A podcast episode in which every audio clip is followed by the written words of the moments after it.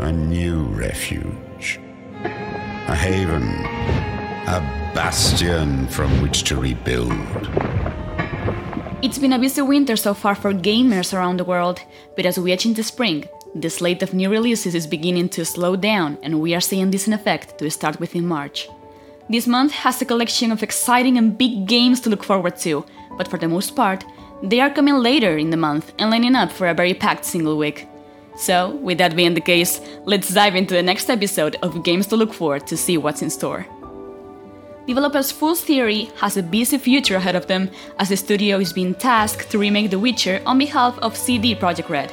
But with the remake years away, the immediate future is seeing the Polish company launching its second original title. Known as the Thaumaturge, this game is a story driven RPG set in early 20th century Warsaw and revolves around a protagonist gifted with the ability to perceive and face unearthly entities and their hosts, which have been causing havoc across the diverse city.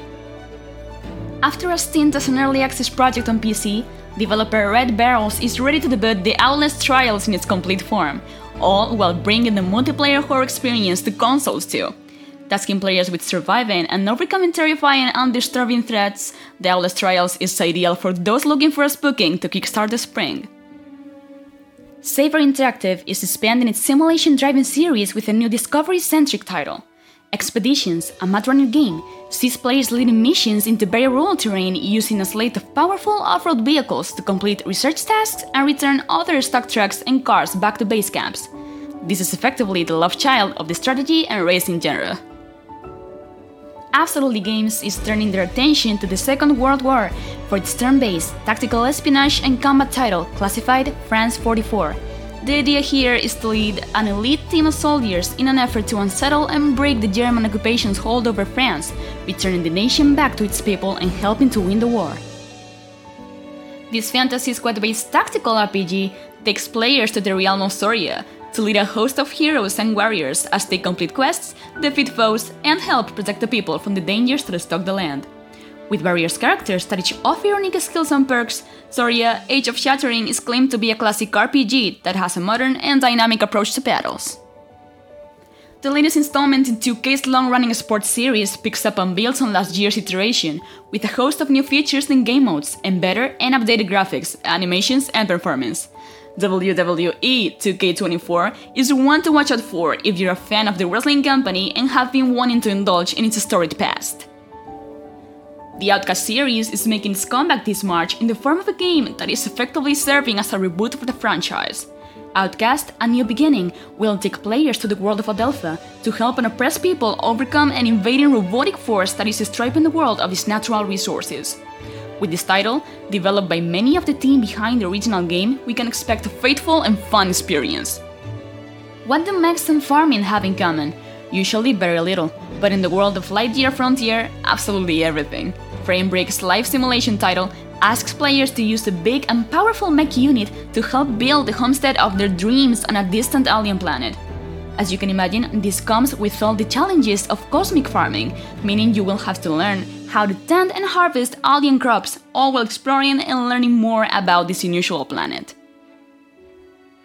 Baseball isn't a particularly big sport in the UK or Europe, but that doesn't change the fact that MLB The Show 24 is one of the year's biggest sports titles. This game will once again be coming to pretty much every platform imaginable, despite being a PlayStation first franchise. And as for how this game will differentiate from 2023's, there is a larger emphasis on the history of the sport and building a team to become the champion of the world. It wouldn't be uncommon to suggest that a lot of modern gamers have never played or even heard of the Alone in the Dark franchise, as it was most prevalent in the 90s. But that's all set to change this March when the remake of the original game makes its debut, bringing a visually stunning reimagining of the survival horror title with Jodie Comer and David Harbour starring in the dual protagonist main roles. Team Ninja's next big effort will be a little different to the fantastical action RPGs we've become used to the Japanese studio creating, as Rise of the Ronin is a more rooted, open world experience that follows a nameless warrior as they look to forge their own destiny in mid 19th century Japan. With wars being waged across the country, this tale will feature broad combat elements and a story that unfolds based on the choices you make, which will no doubt pique the interest of fans that have played the developer's former projects. Capcom's long awaited sequel is almost here. Dragon's Dogma 2 takes players back to a harsh fantasy world where the ultimate goal is to survive and slay a powerful dragon to claim the throne. With thrilling combat and a physics engine enhanced by AI, this single player action RPG allows you to team up with friends to overcome danger in the hunt of becoming the new ruler of the lands. Arguably Nintendo's first big release of the year, Princess Peach Showtime is a rare occasion as the famed apple of Mario's eye is being put on center stage to lead an adventure where she must use a powerful sentient ribbon to save the shows being performed at the illustrious Sparkle Theater.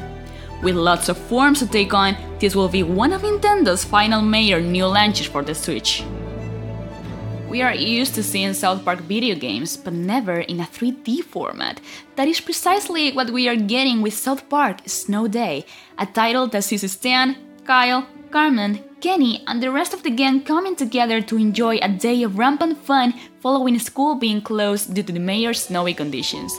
Regarded as the third installment in the journey of the new kid, this game will bring more of the unhinged and hilarious humor that South Park has become known for.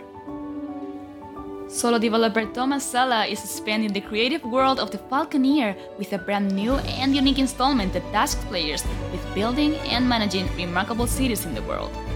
With a core gameplay loop revolving around building structures on rocky cliffs and cracks, this title also features light resource management, combat elements, and a storyline to enhance your construction efforts. Originally slated to debut in February, this narrative-heavy adventure game sees Star Wars Keri Russell and Uncharted and soon to be The Last of Us Kaitlyn Dever lending their voices to mother and daughter duo, Opal and Tess, as they follow clues left in their attic to uncover lost treasure deep beyond the Canadian border. With hand-drawn art and a gameplay style that is supposed to be relaxing, Open Roads is ideal for those looking for a steady way to end the month. Another episode of Live is in the books, so be sure to join us next month as we look ahead to April 2024.